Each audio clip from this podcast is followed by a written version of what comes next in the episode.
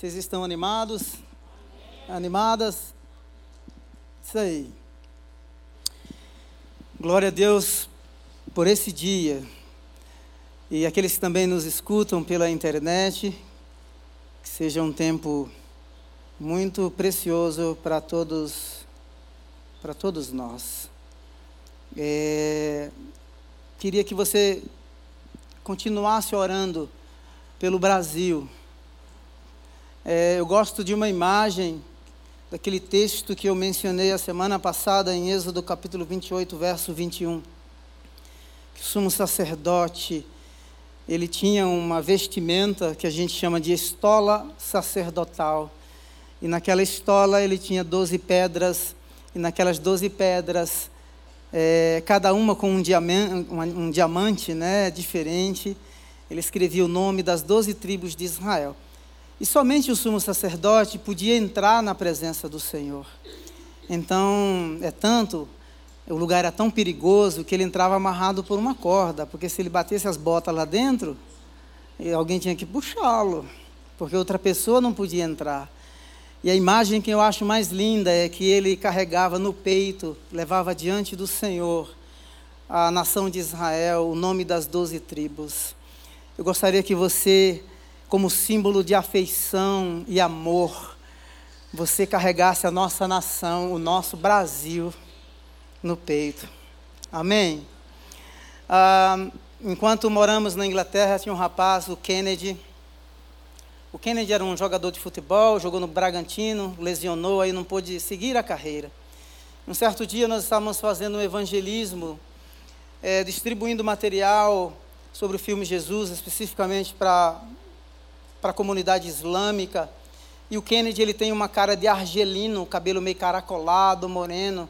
E quando um muçulmano recebeu o CD das mãos do, do Kennedy, o muçulmano pensou que o Kennedy era argelino. E, e ficou bravo com ele. E aí o Kennedy falou assim, mas eu não sou argelino, eu sou brasileiro. Falou em inglês, eu sou brasileiro. E aí, quando ele falou assim, eu sou brasileiro, aí o argelino falou assim, uau, o Brazilian, você é brasileiro. E aí abraçou o Kennedy. Nós somos uma nação que temos todas as faces, não é? Temos todas as faces, todos os rostos. É, nós temos é, rosto asiático, africano, olhar daqui é uma beleza inigualável, incomparável. O Brasil é um país espetacular e eu acredito que Deus tem um propósito para com tudo isso. Amém? Isso aumenta a nossa responsabilidade diante da cidade de São Paulo, do Brasil e também das nações.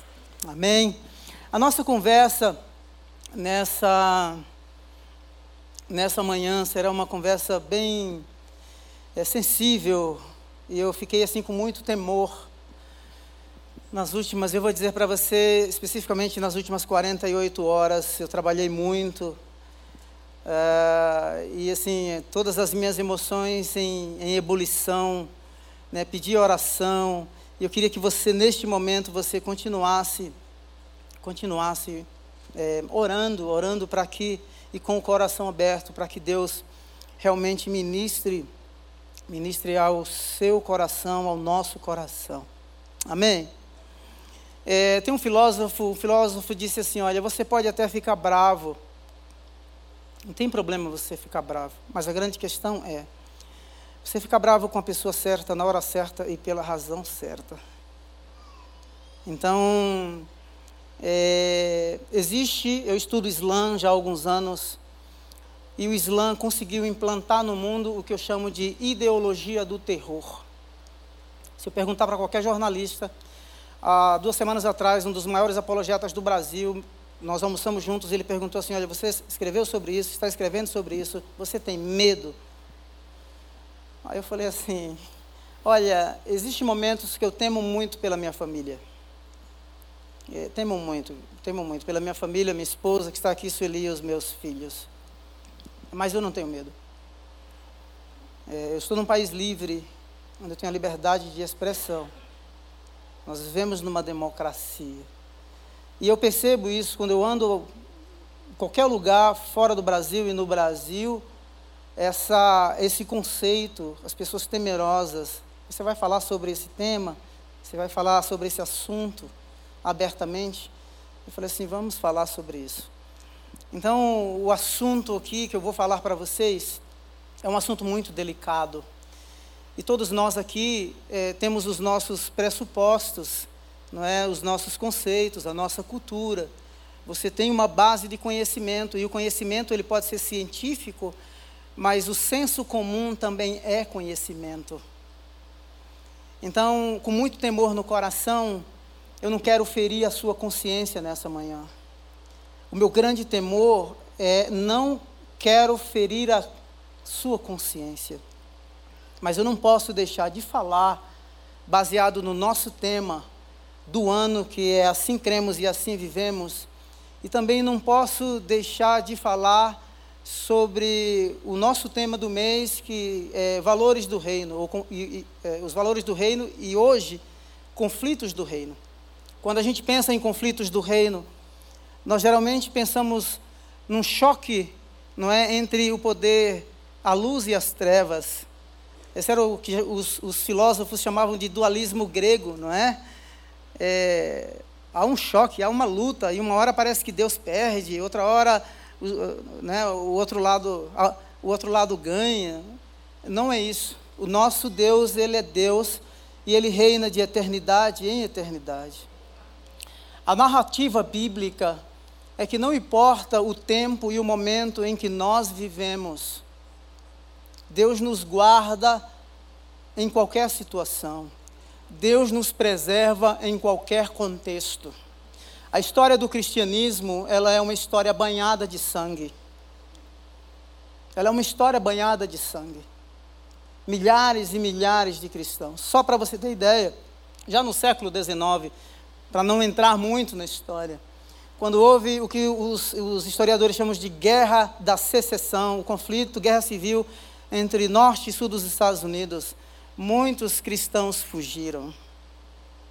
Fugiram para o Brasil e o primeiro lugar onde eles se alojaram foi ali na região de Santa Bárbara, Americana, toda aquela região. Fugindo. Então, é, a nossa vida tem sido assim, uma história banhada de sangue, alguns sendo perseguidos e fugindo. Mas o que importa é que a mensagem que recebemos não seja retida e que nenhuma ideologia, seja ela do terror ou de qualquer ordem que for, nos cale. Amém? Vocês estão tensos, né? Está tenso? Eu também. Então, é, eu quero antes mesmo de, de a gente falar sobre o tema propriamente dito, é, eu queria dizer para você que Deus deu a todo ser humano, e esse é um princípio batista, o que nós chamamos de a liberdade de consciência. Deus deu a todos nós essa liberdade de consciência. Você pode colocar os meus slides? Eu já está aqui. Isso. Esse é um princípio batista. O princípio batista da liberdade de consciência foi otorgado por Deus. Então, quem é Samuel ou a Igreja Batista, ou mesmo a Convenção Batista Nacional ou brasileira, para ferir isso? Então, com todo respeito, aquilo que você ouvir aqui, olhe para mim, por gentileza. Porque essa conversa será uma conversa provocativa. É, a nossa conversa aqui será pautada no respeito, respeito pelas suas crenças, respeito, respeito pelos seus valores. Tá? Porque uma hora a nossa emoção, assim como a minha, entra em ebulição, a sua também vai entrar. Então Deus deu essa liberdade de consciência para todos nós. A Igreja Batista é uma igreja democrática. Tá? Então você tem a liberdade. E foi Deus que te concedeu. A liberdade de escolha eu não vou poder me estender muito nos textos para chegar onde eu quero chegar, mas havia um conflito entre gregos e judeus, é, em todos os sentidos, étnico, religioso e por aí vai. E quando Pedro foi na casa de Cornélio, que o Espírito de Deus foi derramado sobre é, os gentios, Depois tem um concílio em Jerusalém, em Atos capítulo 15, no ano 59, acontece o concílio de Jerusalém. E aí os judeus queriam que os gentios guardassem toda a lei. Então ali eles decidiram assim: olha, se Deus os aceitou, quem somos nós para nos opor a Ele? Deus não fez distinção agora. Guarda essa palavra. Deus não fez distinção entre grego e judeus. Nós agora somos um, somos uma comunidade, nós agora somos um povo. O terceiro o princípio é a, a Constituição brasileira, ela assegura você essa liberdade de consciência. O direito às suas crenças e à sua religião, ela deve ser é, inviolável. No artigo 5, no parágrafo 6, está dizendo aqui da nossa Constituição. Tá? Ou seja, nós estamos amparados em todo sentido, todos os aspectos. No aspecto bíblico, no aspecto religioso, na lei da nossa nação. Tá? Então, é, nós estamos num ambiente seguro e de liberdade. Ah, isso não significa que todos os, os fundamentos e os pilares da nossa vida, seja ela pessoal, seja ela familiar, ou que a cultura que impera neste momento seja compatível com as suas crenças. E tudo aquilo que eu falar, se você não leu ainda, é, quando eu lancei esse livro, tem três capítulos nesse livro que você precisa ler. São as definições do que é Islã e a definição de como a pessoa vê o mundo, e três aspectos da cultura, que é o aspecto cognitivo, o aspecto afetivo e o aspecto avaliador. Você precisa ler esses capítulos. Por quê? Porque todo conhecimento provoca uma reação. Agora você vai me ouvir aqui à luz do conhecimento que você tem. Lembra de Atos capítulo 17? quando Paulo pregava na sinagoga, os bereanos iam checar na Bíblia, não era? Você conhece essa passagem? Ele está o quê? Ele está avaliando. Ele tem conhecimento cultural. Lembra quando Jesus, em João capítulo 6, Jesus se apropria de um princípio da cultura judaica. Ele, ele se apropria de um princípio da cultura judaica é, que é o pão, o conhecimento do judeu. E ele vai dizer assim: olha, não foram, não foi Moisés que deu pão a vocês, não foi Moisés que deu de comer a vocês, mas meu Pai que está no céu. Jesus queria engajar-se numa comunicação e num diálogo, não é, com aqueles que estavam seguindo. E aí eles já ficaram, ou seja, Jesus, Jesus se apropriou do conhecimento do judeu. Esse é o primeiro aspecto da cultura e toda a cultura se espalha no mundo, entre as nações, através do conhecimento. E aí, Jesus manda essa para eles. Dimensão cognitiva da cultura. O segundo aspecto é, é, o aspecto afetivo. O aspecto afetivo, quais são as suas respostas emocionais? Ah, esse discurso é duro. Ou seja, aquilo que Jesus estava falando estava provocando uma reação. Não é fantástico isso? Sim ou não? Vocês estão me ouvindo? Está todo mundo aqui? Então provoca uma reação. Olha o que, é que o texto diz. Daquela hora em diante, muitos dos seus discípulos voltaram atrás e deixaram de. Não, esse aqui Olha só, a dimensão avalia, o texto é esse aqui. Ó. Ao ouvirem isso, muitos dos seus discípulos disseram: Dura é essa palavra. Quem conseguirá ouvi-la? A palavra era dura. O texto está trocado, mas a dimensão aí é a dimensão afetiva. Eles estavam avaliando o discurso de Jesus. Segundo verso, sabendo em seu íntimo que os seus discípulos estavam se queixando, tinham queixas contra aquilo que Jesus estava dizendo.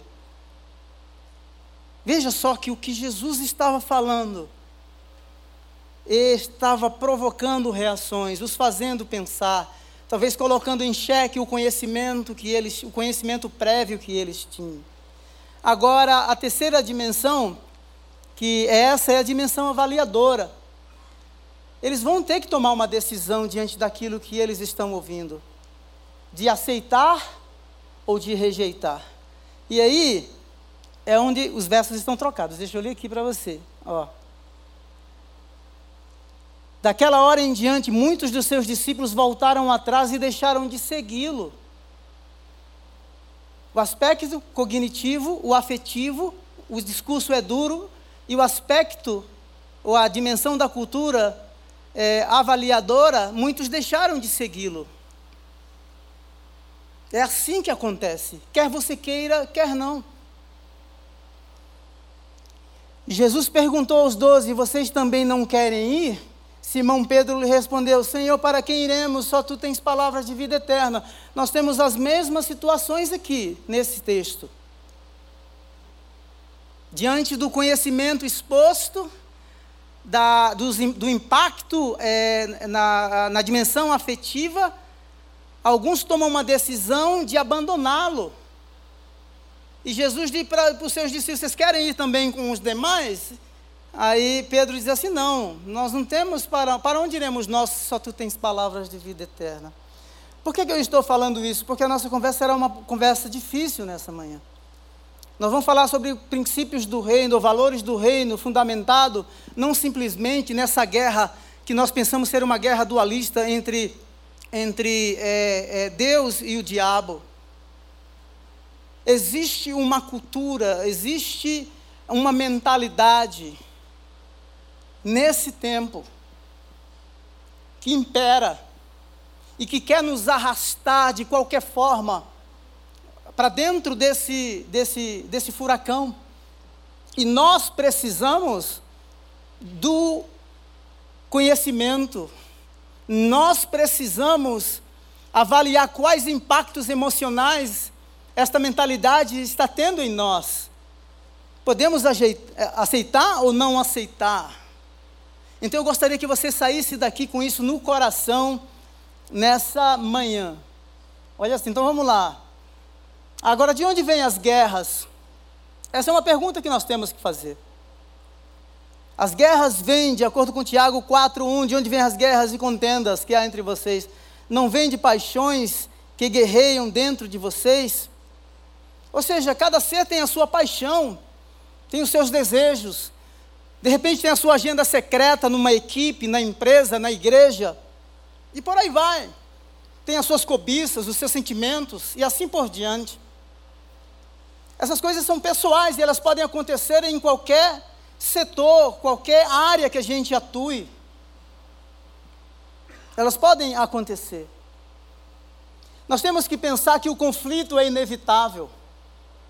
O conflito é inevitável. O ladrão veio para matar, roubar e destruir.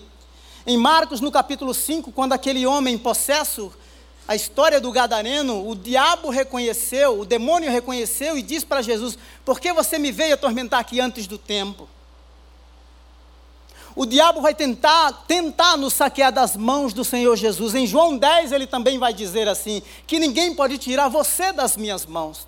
Em João 17 ele vai dizer assim: é, é, aqueles que tu me deste, nenhum eu perdi. Não é maravilhoso?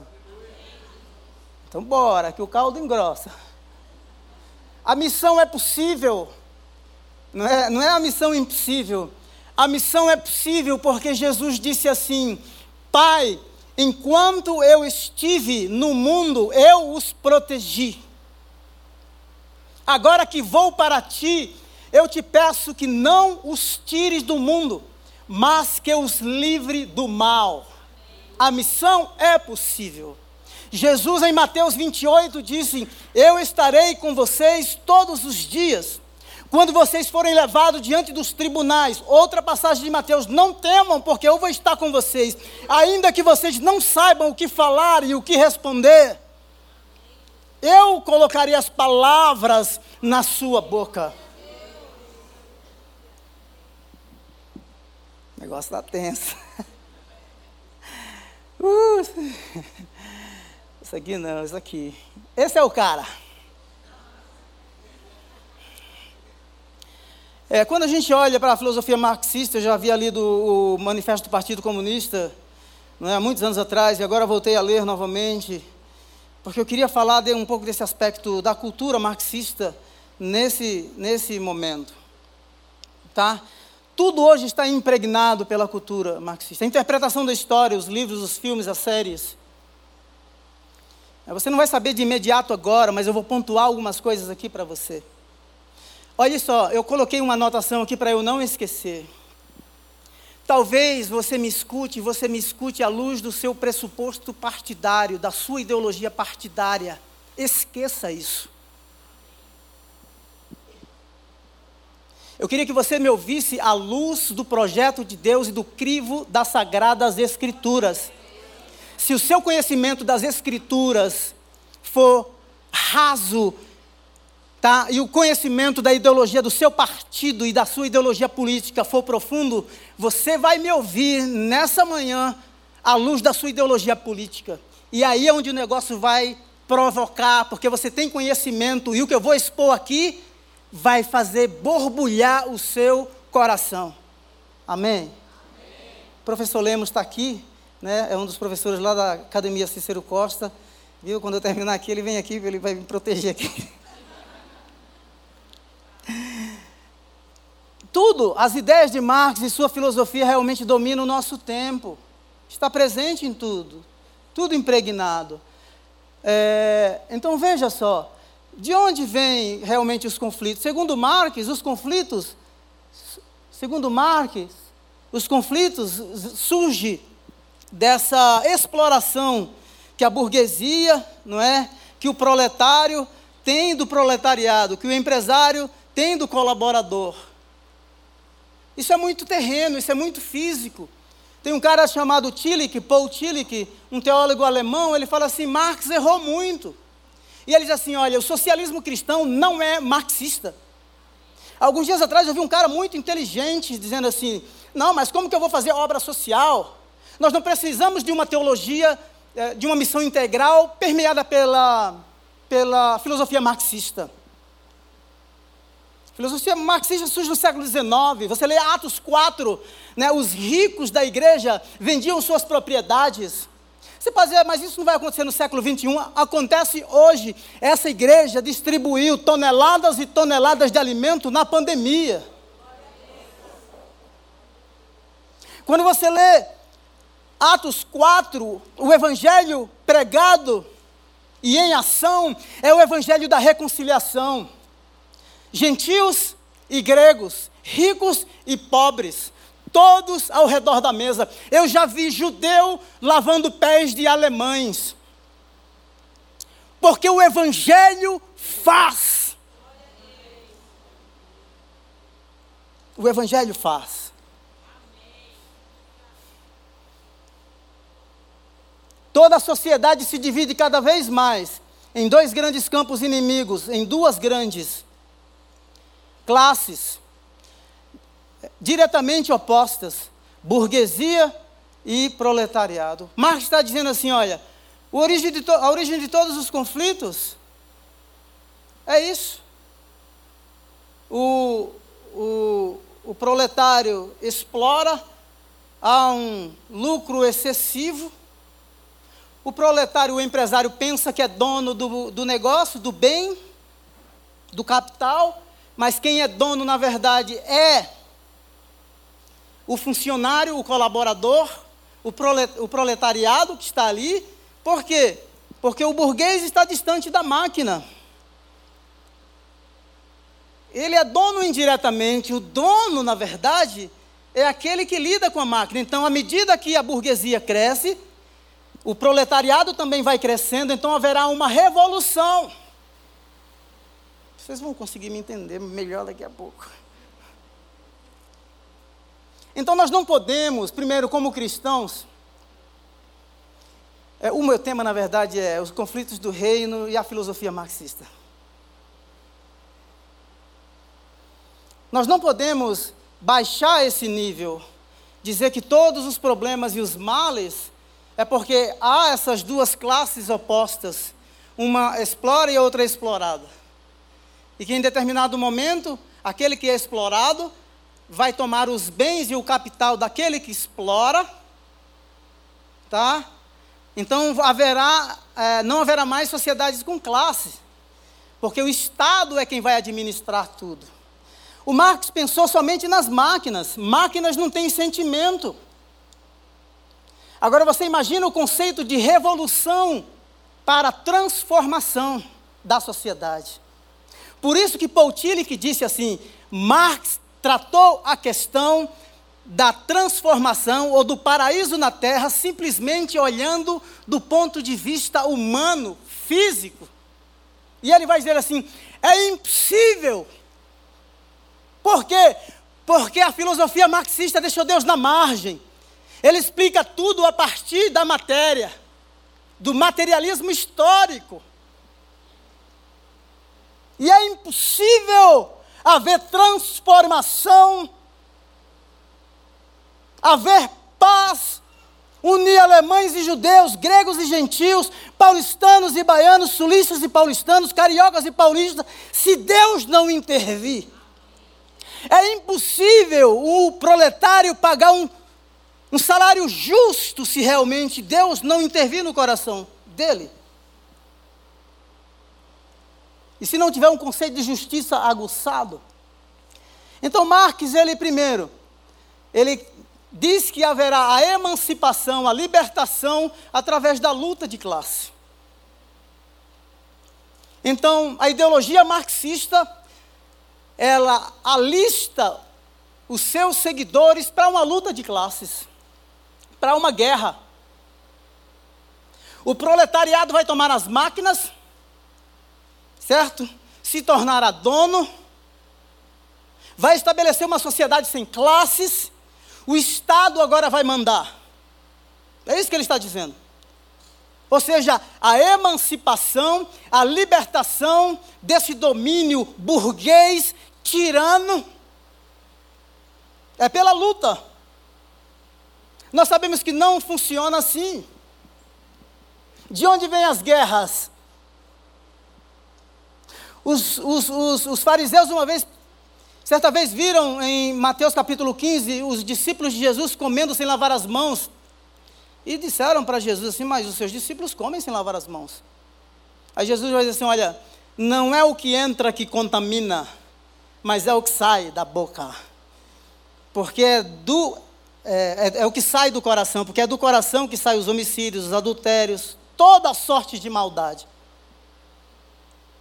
Então veja que libertação na filosofia marxista é uma libertação financeira, de uma exploração do trabalho e do ponto de vista o homem, do ponto de vista bíblico, o homem se tornou escravo do pecado. Era necessário vir um libertador. Conhecereis a verdade e a verdade vos libertará. Assim que alguém está em Cristo, nova criatura é, as coisas velhas passaram e tudo se fez novo. Se pela transgressão de um homem o pecado passou a toda a humanidade, o pecado de Adão, os seus efeitos passou-se a toda a humanidade. Porém, de um só a morte reinou por meio dele, muito mais aqueles que recebem de Deus a imensa provisão da graça e a dádiva da justiça reinarão em vida por meio de um só único homem, Jesus. Jesus Cristo. Nós não queremos uma luta de classes para a libertação, porque nós já fomos libertos. A libertação não é uma libertação política que Jesus nos deu, embora ela possa ser uma faceta da justiça feita na terra, mas a libertação é uma libertação espiritual. Essa é a emancipação do ser humano e da humanidade. Ele abriu os braços na cruz do Calvário e disse: Tudo está pago. Então não relegue a sua luta. Glória a Deus. Glória a Deus. Então não relegue a sua luta, não rebaixe a sua luta a uma luta política nós somos tentados a isso. Nós vemos, nós vemos injustiça todos os dias.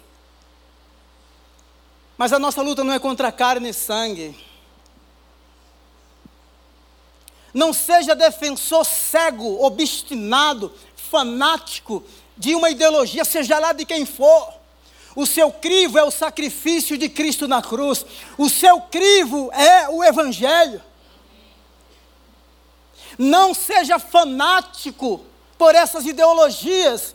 Seja servo de Deus, embaixador e embaixatriz do reino de Deus. Eu vou voltar um, um pouquinho aqui, ó, que eu quero. A exploração, ou seja, sai da exploração, agora vai para a possessão dos bens alheios. Ou seja, o burguês explora, em determinado o, o, o colaborador, né, o, proletari, o proletariado cresce, toma o poder, toma os bens. Aí nasce uma sociedade sem classe. Isso não existe. Isso é utopia. Não existe. A emancipação do homem não acontece dessa maneira, dessa forma. Todos nós que estamos aqui somos por natureza ruim. Romanos 3 diz que nossos, nos nossos caminhos não há um justo, não, não, não há um justo nenhum sequer, não há quem faça o bem, não há um sequer. Em nossos caminhos há destruição e miséria. Então não pinte A e B de bonzinho e de mal. Não olhe para o Evangelho. Se posicione à luz do Evangelho. Que o Evangelho fortaleça a sua dimensão cognitiva, a sua capacidade de avaliar para decidir. Glória a Deus. é, agora parte, o terceiro ponto aqui, parte da inimizade à sociedade. Ou seja, eram dois polos opostos, né? Muito opostos. Sai da inimizade e vai para a sociedade, uma sociedade sem classes. E aí chega-se o quê? A comunidade. Agora você acha? Você acha que eu ia ficar feliz se você tomasse posse dos meus bens?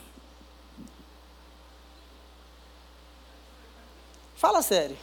Injustamente. Ninguém ficaria feliz. Então, o Marx, ele pensou simplesmente no aspecto físico. Matéria não sente.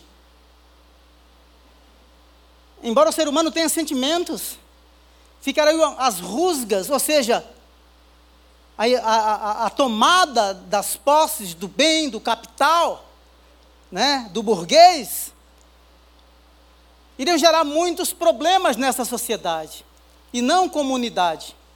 A comunidade seria, gente, nós tomamos agora os bens, não é o Estado que vai governar.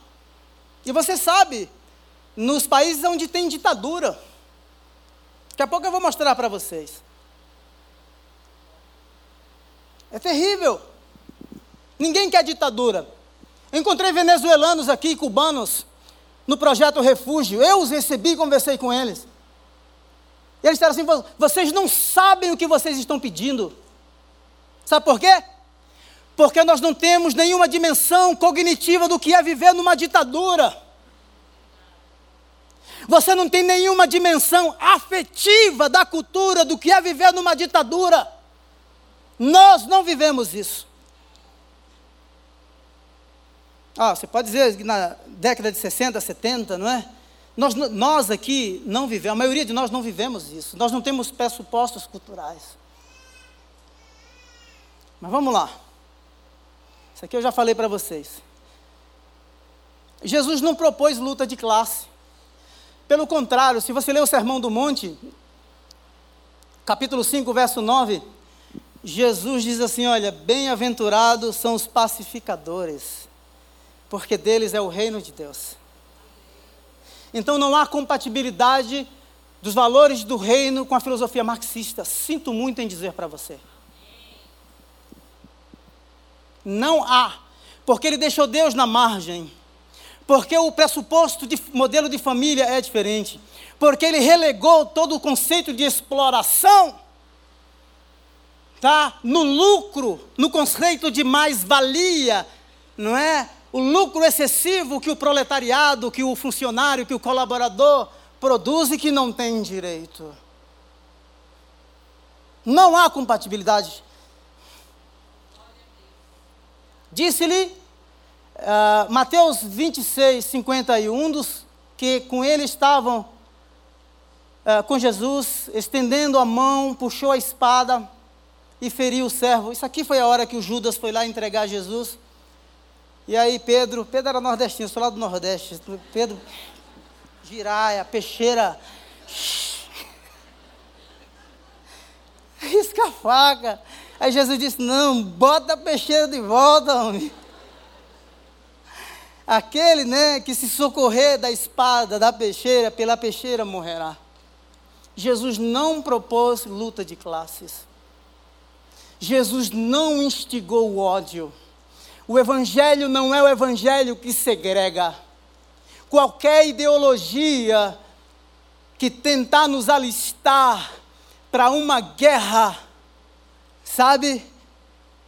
Tome muito cuidado que o aspecto cognitivo do reino de Deus esteja muito bem claro e definido na sua cabeça. Disse-lhe, é, é Mateus 5,43, vocês ouviram o que foi dito? Ame o seu próximo e odeie o seu inimigo? Aí ele vai responder. Mas eu lhes digo: amem os seus inimigos e orem por aqueles que os perseguem. Agora, olha o que é que o Alcorão diz. O Alcorão, o Islã é uma ideologia, eu vou falar sem medo. Ah, no conceito islâmico, Deus é um. Não tem Deus Pai, nem Filho, nem, não, não, tem, não tem Deus Pai, nem eh, tem Deus, somente Deus. Não é como nós que, tem, que acreditamos na Trindade, Deus Pai, Filho e Espírito Santo. Deus é um na, na concepção. O único Deus pressupõe um único povo um único, um único povo que fala uma única língua e que tem uma única religião. Agora, olha o que é que o Alcorão diz. A quem vos agredir, rechaçai-o da mesma forma, porém temei a Deus e sabei que Ele está com os que o temem.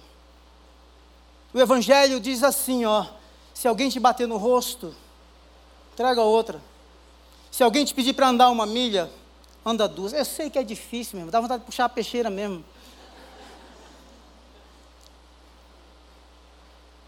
Mas nenhum sacrifício é demasiadamente grande para que a gente não possa fazer pelo Evangelho. O mundo foi revolucionado e hoje o cristianismo cresce em lugares, nos lugares mais sombrios, mais sombrios, sem espadas, a não ser essa. Esse evangelho é poderoso. Poderoso. Jesus não propôs luta de classes. Sabe o foi que ele fez? Ele desfez toda a barreira. Gálatas 3, 28. Não há judeu nem grego, nem escravo nem livre, nem homem nem mulher. Nele nós somos um. Nele nós fomos batizados me perdoe a franqueza, eu não vou ser arrastado para nenhuma ideologia que vai promover segregação. Porque o reino de Deus é o reino da reconciliação.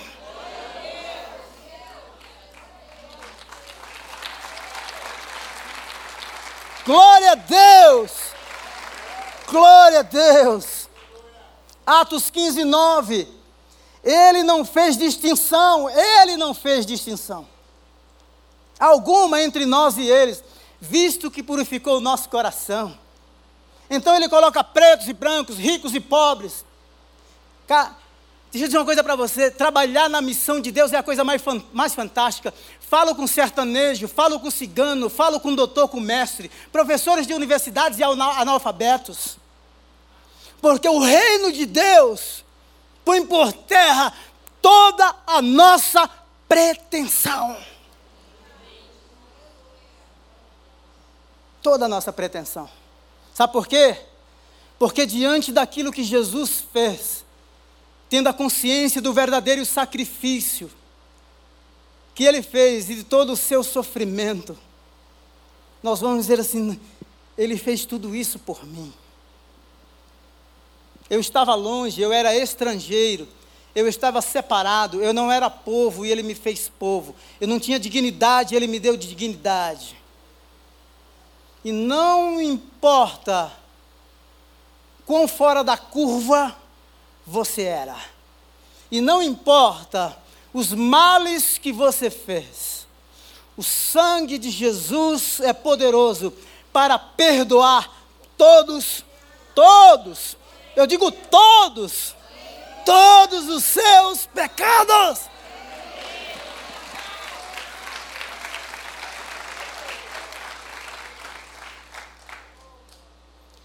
O burguês disse que a mulher, primeiro, Marx pegou a ideia de Aristóteles. Na filosofia aristotélica, a mulher era, visto, era vista como um objeto de procriação. Ou seja, a alma da mulher só se completava quando juntava-se a um homem. E ele está dizendo isso. O burguês vê sua mulher como um mero instrumento de produção. A visão do reino de Deus é totalmente diferente da de Aristóteles e da de Marx. Eu acredito que havia exploração, sim, dos burgueses, assim como há hoje. Eu li uma matéria muitos anos atrás que o Brasil tem uma das maiores diferenças salariais do mundo. Então há exploração, há abusos. Nós temos 4 milhões de crianças que vivem na linha da miséria. Você sabe o que é isso? Isso corta o seu coração? Isso corta o coração de Deus. Agora vai pintar de bonzinho, causar uma revolução e dizer que vai produzir uma sociedade igualitária. Pergunta se os cubanos que vieram no projeto Mais Médico para o Brasil queriam voltar. Pergunta quantos. Eu, eu, eu, lidei, eu lidei com muitos deles aqui no Brasil. Então eu sei do que estou falando. Pergunta se os venezuelanos que estão aqui querem voltar para a Venezuela. Nós temos um projeto com venezuelanos lá na Vila São José. Então não me engane. Não me engane, isso não funciona. Se Deus não transformar a nossa natureza, todos nós faremos o mesmo, que nós somos farinha do mesmo saco. O objeto de reprodução, ele ouve dizer que os instrumentos de produção, ele está falando de instrumento de produção, assim, é uma máquina, revolução industrial, e a mulher está lá só para reproduzir. É isso que está dizendo. Deus criou a mulher para unidade. Agora, sabe o que é que está por trás de tudo isso? Se você analisar algumas ideologias, existem ideologias que instigam a divisão, instigam o conflito, instigam a segregação. Não volte para esses lugares em nome de Jesus. E não importa quem seja. Então o Senhor Deus, então o Senhor Deus declarou: não é bom que o homem esteja parceria, unidade, unidade de propósito, participação mútua, complementariedade ao segundo, ou seja, cresçam, se multipliquem, encham a terra. Veja só, não há segregação, não há isolamento, há comunidade, e a ideia de comunidade representada na família é a mesma ideia de comunidade na Trindade. Porque só há expressão de amor se houver isto. Vamos lá. Não chegamos na melhor parte ainda não, hein?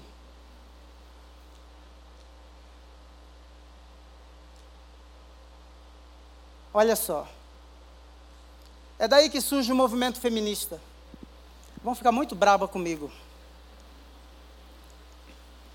Mas se eu disse que Deus criou a mulher com unidade de propósito, não é aquilo que, que, que Aristóteles disse: isolamento, procriação, segregação. O que significa feminista? Feminismo contém a palavra femina, feminina, mulher, e significa alguém que luta pelas mulheres, luta pelas mulheres. Se o homem é machista, está errado.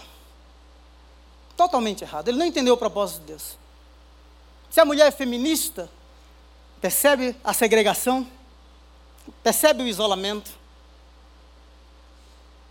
E Deus criou como? Deus criou homem e mulher. Deus criou homem e mulher.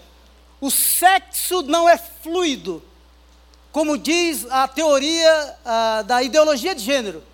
Não. O sexo não é uma construção social. Coisa simples. Se o sexo é uma construção social, seja por causa da burguesia ou por causa do ambiente, me explique como o sexo é uma construção social no reino animal. Gato, cachorro, girafa. Não é uma construção sexual, é, é, social. Sexo é biológico. Deus criou homem e mulher, o homem para a mulher e a mulher para o homem.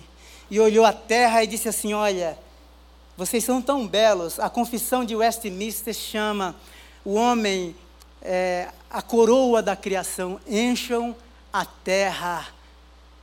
Encham. O, o ser humano é a maior expressão da beleza e da grandeza de Deus.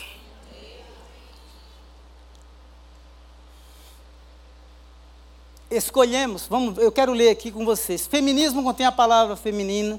Mulher significa alguém que luta pelas mulheres. Para, olha só, para muitas de nós significa alguém que luta pelas mulheres como classe e pelo desaparecimento da classe. Há conflito aí com os valores do reino? Você, mulher, aqui quer desaparecer e ser feminista? Obviamente que não, porque Deus criou você com um propósito. Deus criou você para complementariedade. Deus criou você para que a beleza não é que Ele te deu se expresse, se espalhe pela, pela terra. Deus não escolheu você criou você simplesmente para procriação, embora aconteça. E o útero não é uma maldição. Jesus nasceu no útero de Maria. Ser mulher não é um fardo, ser mulher não é um peso. Um dia eu vou escrever um livro sobre a mulher na perspectiva islâmica já arquivo material há anos. Jesus chamou, sabe, a mulher de filha de Abraão. Lucas 13, 16, então, esta mulher, uma filha de Abraão. Ou seja, a linhagem paterna, a linhagem da aliança. Tem conexão, tem história de redenção tem propósito na perspectiva divina. Eu ando meio com raiva uns dias aí, viu? Sabe por quê? Porque eu acho, sinceramente, vou usar uma palavra que eu acho que o povo pensa que, às vezes eu fico, esses caras pensam que a gente é bobo. Brincam com a nossa consciência, brincam com a nossa liberdade. Ah, o projeto do aborto estava lá, tirei o projeto do aborto. Eu não quero saber, meu irmão. Tem um cara chamado Ferdinand Braudel, um criador da escola que chamamos de Escola dos Análises no início do século XX na França. Ele disse assim: Olha, se você chegar no mar, vá além da superfície. Na superfície tem a espuma. Se você quer ver um pouco mais, mergulhe, vá a fundo. Aí o cara tira o projeto do aborto. Não vamos mais agora com legalização das drogas. Está brincando? Eu não quero saber o que esse cara está dizendo, eu quero saber o fundamento da filosofia que está por trás das ideologias. E eu estou fazendo isso, não é agora não, eu faço isso há anos. Quer que eu diga para você outra? O livro de Hebreus, ou lá o livro de Êxodo, mostra assim: olha, Deus fala para Moisés: construa o templo conforme o modelo que eu te mostrei no monte. Alguns teólogos nos primeiros séculos da igreja cristã, dizia assim: olha, esse livro é muito platônico. Porque para Platão o verdadeiro mundo estava lá no mundo das ideias. Então, se Deus mandou Moisés construir, os caras dizem: nossa, esse livro é muito platônico. E houve um momento em que a filosofia, na história da igreja, era vista como uma espécie de revelação. Porque pela razão o homem podia compreender a revelação. Mas em determinados momentos ela se desenvolve e ela se torna realmente conflituosa, incompatível. E é isso que nós estamos vendo aqui. Classes, segregação, isolamento, desaparecimento da mulher. Então quer dizer que agora dorme mulher e acorda homem, ou eu mudo, porque existe? Não existe isso. Vamos lá. Olha, isso aqui que eu quero com vocês. Existe uma escola chamada Escola de Frankfurt. Se Marx já propôs muitas coisas, 1232, hein? Se Marx já havia proposto muitas coisas, a escola de Frankfurt, resumidamente, estabeleceu uma dialética que chama dialética negativa. Dialética negativa é tudo é ruim. O mundo será recriado a partir da destruição, embora se você pergunte para eles como o mundo será criado, eles não sabem explicar. Então criticam absolutamente tudo. Dois mais dois é quanto? Quatro para você, para mim é cinco. Quem é o caminho, a verdade e a vida? Para você, Jesus, para mim, todos os caminhos levam a Deus. Existe verdade absoluta? Não, existe verdade absoluta para você, para mim existe pós-verdade, porque a verdade não é objetiva.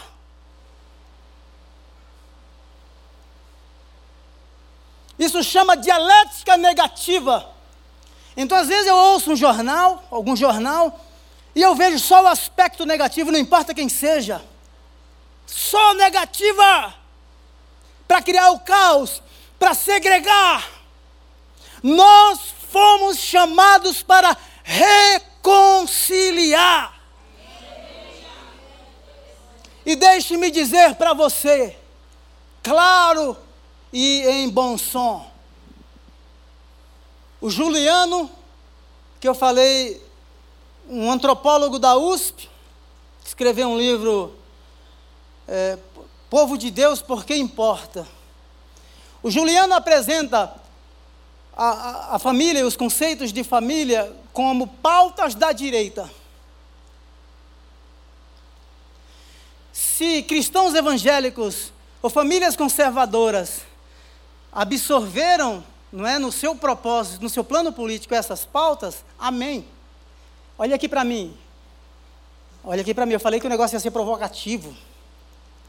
O Estado tem o dever de manter a paz, Romanos 13. Então, se tem um grupo que pertence ao Estado, que é cristão, eu acredito na vocação política. Eu não acredito na politização da fé. Essa foi a minha dissertação de mestrado na Faculdade Batista. Não acredito na politização de atores evangélicos, eu não acredito, mas eu acredito que a voz profética deve e tem que estar em Brasília.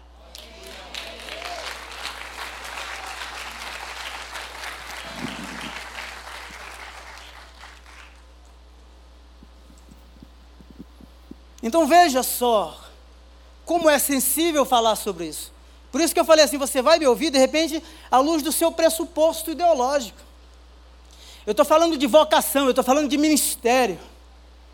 Eu estou falando da incompatibilidade, sabe, de uma pauta que não é de A e de B, essa pauta é nossa, a voz profética é da igreja, família é criação de Deus, Deus criou homem e mulher.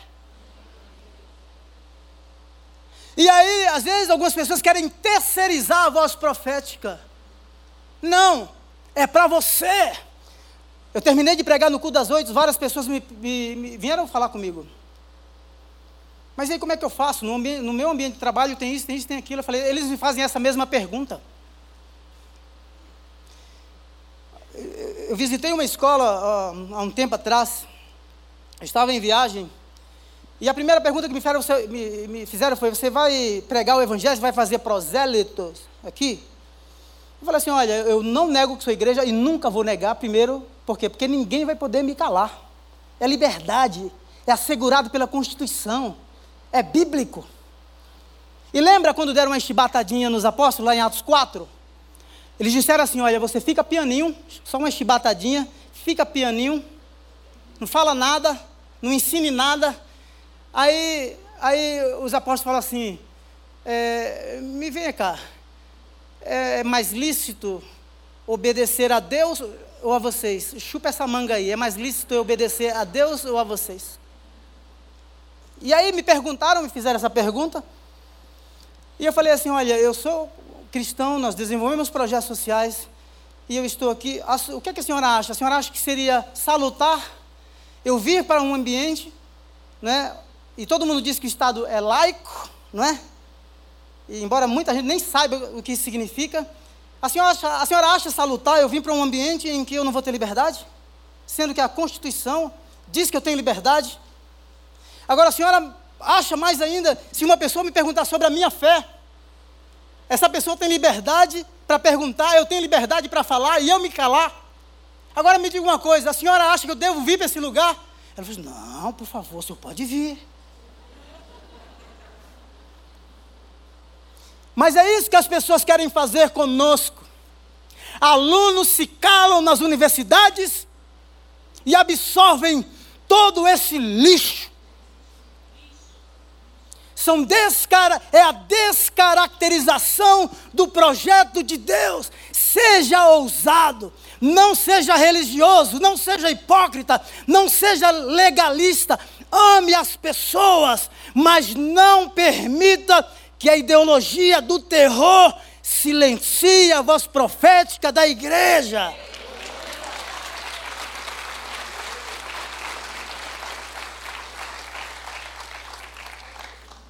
Ó, se o pastor não me der as contas, aí vocês. É, é, aí vocês assim, formam um comitê aí, vocês vão lá e conversam comigo. Eu não vou conseguir terminar, mas quem sabe um outro dia. Olha só, isso aqui, é esse, aqui eu quero ler para vocês. Esse é um projeto do novo modelo de família que, está, que tramita na Câmara, tá? É o projeto de lei. Por que, que eu fiz questão de fundamentar tudo isso para vocês? Porque essas coisas você não fala com achismos, entende? Mas está aí o um modelo de família que tramita na Câmara. Eu tirei o nome do deputado para não mencionar nenhum nome. Mas o que é que ele diz assim? Ó, aqui por último.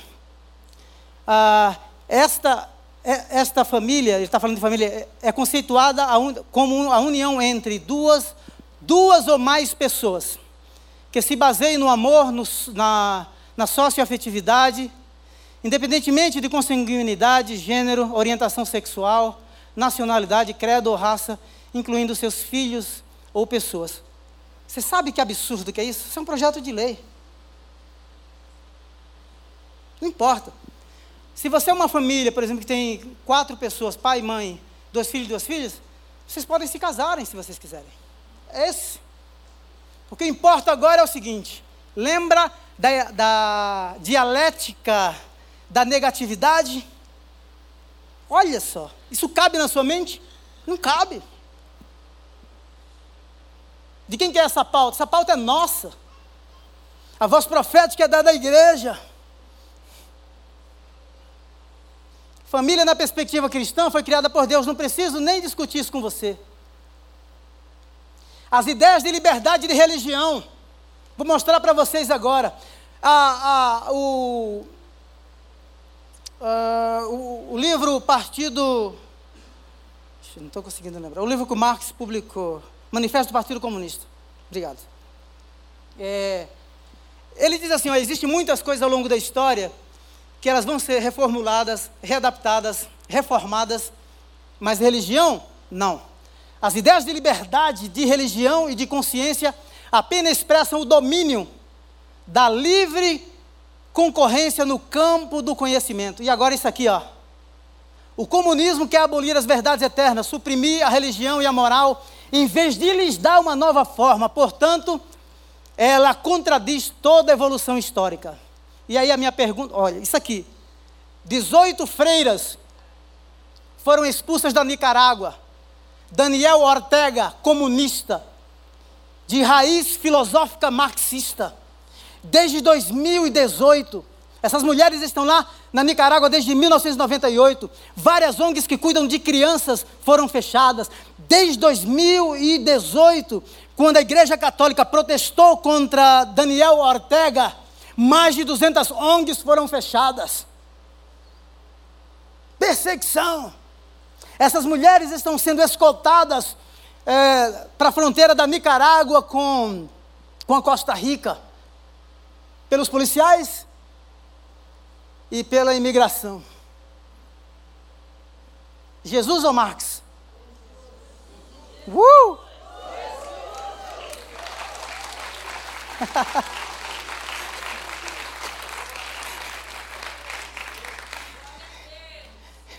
Pois virá o tempo em que não suportarão a sã doutrina, pelo contrário, sentirão coceira nos ouvidos. Segundo os seus próprios desejos, desejos juntarão mestres para si mesmos. 2 Timóteo 4, 4. Eles se recusarão a dar ouvidos à verdade, voltando-se para os mitos. Você, porém, seja sóbrio. Seja sóbrio. Evangelho na cuca paixão no coração. Charles Spurgeon disse: o Evangelho é como um leão. Solte, solte-o e ele saberá como se defender. Ô oh, Glória, estou ficando até penteca hoje aqui com vocês, hein? Jesus ou o Estado? Olha o que o Estado fez ao longo dos anos. Mas me deixe dizer uma coisa, ler para você que isso aqui é uma palavra de esperança para o nosso encerramento. Mas Pedro e João responderam: Julgue os senhores mesmos, se é justo aos olhos de Deus obedecer aos senhores e não a Deus. 4:26 Os reis da terra, os reis da terra se levantam e os governos se reúnem contra o Senhor e contra o seu ungido. De fato, Herodes e Pôncio Pilatos reuniram-se com os gentios e com os povos de Israel nesta cidade para conspirar contra o, uh, uh, contra o seu servo Jesus, a quem ungiste. Eles se levantaram para conspirar, mas não conseguiram. Foi morto, ressuscitou ao terceiro dia, e o evangelho dele se espalhou por toda a terra e chegou na Igreja Batista do Povo de Vila Mariana.